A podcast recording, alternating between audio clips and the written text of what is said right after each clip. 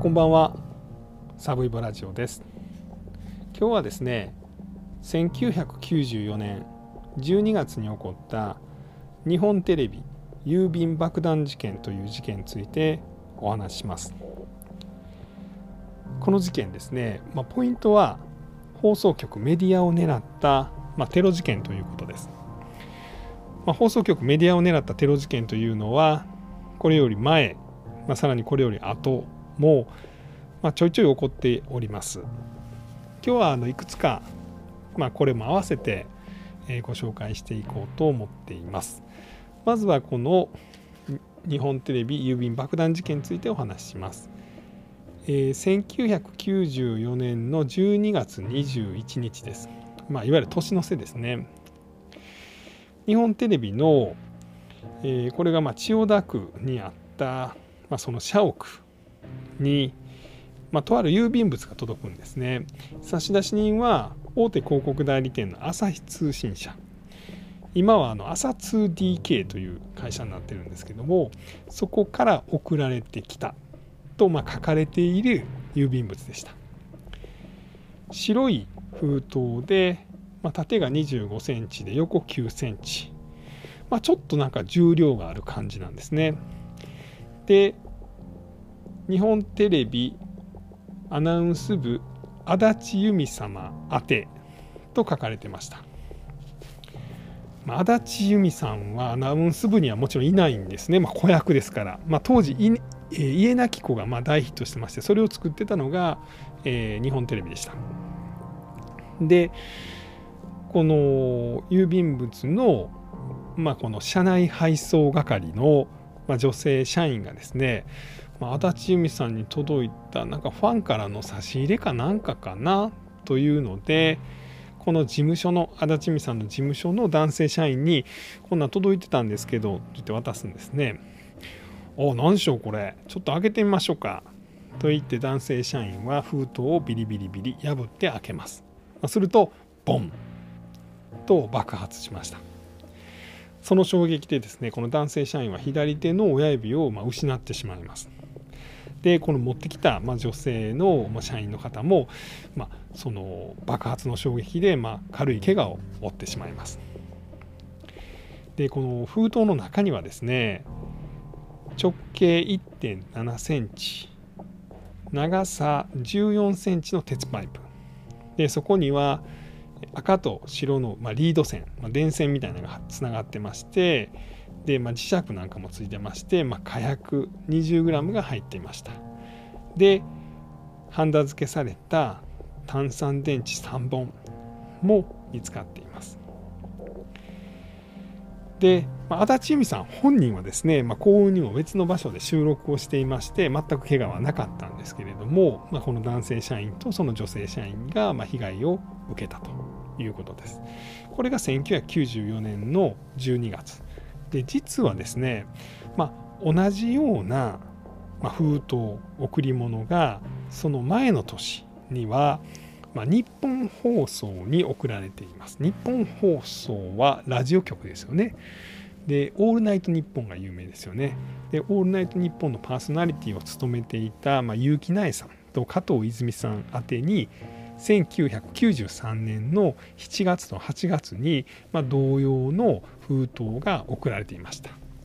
で日本放送ではまこれを開封しておらずですね、まあ、被害もなかったということなんですがいろいろこの、えー、日本テレビの方の事件が、まあ、こう話題となりまして、まあ、実はうちにもこんな届いてたんですよと、まあ、そういう話になったということなんですね。さらに翌年、えー、1995年の5月にはですね東京都庁の、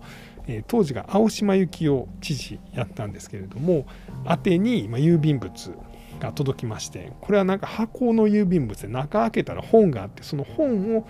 開けてしまった男性職員がその爆発の衝撃で重傷を負ってしまうという、まあ、そんな事件が起こりました。で、まあ、これはいかんということで、まあ、郵便局もですね、えー、基本的に X 検査 X 線検査しますと、まあいうふうになります。でさらに放送局でもですね、まあ金属探知機などで、まあいろんなものが送られてきたものに対しては検査を行うようになったということなんです。まあ、実はまあ放送局でまあ働いてらっしゃる方にまあ聞いた話によりますとですね、まあ、ほんまに洋さんのものが届くと。で、まあ、例えばですね、まあ、ラジオなんかもそうですし、まあ、テレビもそうですが、まあ、昔は特にはがきで、まあ、この視聴者であったりとか、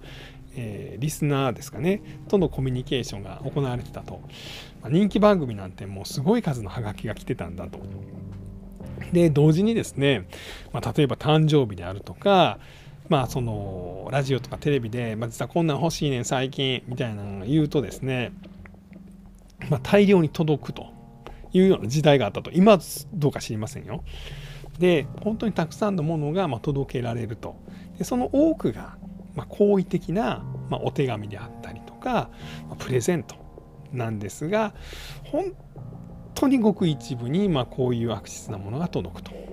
まいうようなことだそうです。で、まあ、この事件きっかけにですね、まあ、いろんな放送局でそのいわゆるその検査が郵便物に対する検査が行われるようになって、まあ、なんか聞いたところによるとこの封筒とかねその箱とかにこの金属探知機が反応しましたという何でしょうその張り紙がされたものが番組のスタッフのところに届くんですって。で、えー、その宛先はその番組の出演者であったりとか、まあ、その芸能人だったりするんですけれどもでそれを開けるのは、まあ、もちろんその番組のスタッフらしいんですね。でまあちゃんとしたその放送局の社員さんはですねよしこれはちょっと危ないからほな俺が開けるわと言って、まあ、開けるんですね、まあ、それも危ないと思うんですけどでも、まあ、やばい放送局の人はですねおいちょっと AD こっち来いよ。あこれちょっと開けといて。いやここで開けんの開けんの開けんの。向こう向こう向こう行け向こう行け向こうで開けろ。まあ、みたいなことがあるとかないとか、まあ、そんな話を聞いたことがあります。で、まあ、このメディアを狙ったテロ事件というのはですね、まあ、それこそそのまあ、昔で言いますとですね、えー、まあ、赤報隊事件というのはありましたね。これ朝日新聞が狙われまして、まあ、東京とか、えー、阪神の支局が狙われまして、えー、死人も出てます散弾銃で撃たれて記者の方が亡くなったりしてますね。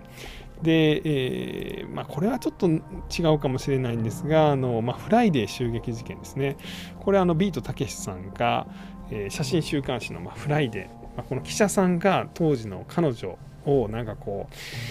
うに対してなんか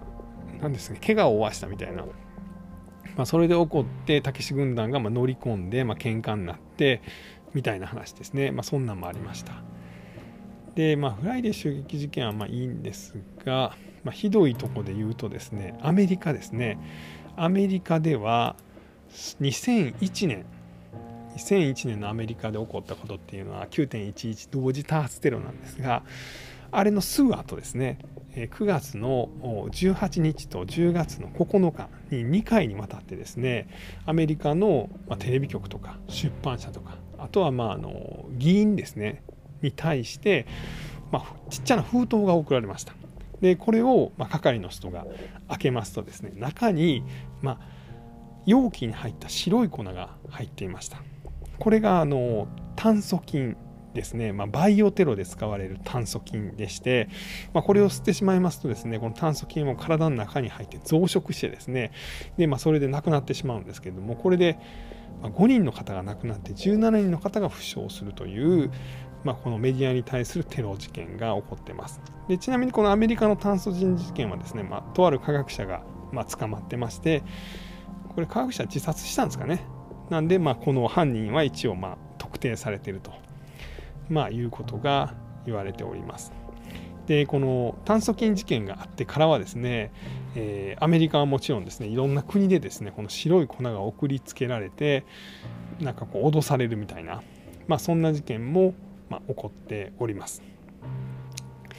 えーまあ、メディアに対するテロ事件というのは、まあ、ちょいちょいありまして他にね放送局でちょっと聞いたエピソードとしてはやっぱりそのいろんなものが送られてくるというのはもちろんそうなんですがやっぱりいろんな人がいらっしゃる場所であると。まあ、例えばなんですけどこれはまあ悪くも何ともないんですが、まあ、例えばアイドルさん、まあ、ジャニーズとかが、えー、番組などに出演するとですね、まあ、その入る時と、ま、出ていく時にはファンの人が、まあ、その放送局の周辺に集まってですね、まあ、一目見ようと。まあ、車に乗って、まあ、タクシーとか出ていくんでしょうけどそれにまあ手を振るみたいな、まあ、そんなのは日常茶飯事で起こっていると。でまあ、さらにですね、まあ、このアナウンサーさんですね特に女性アナウンサーさんはやっぱ人気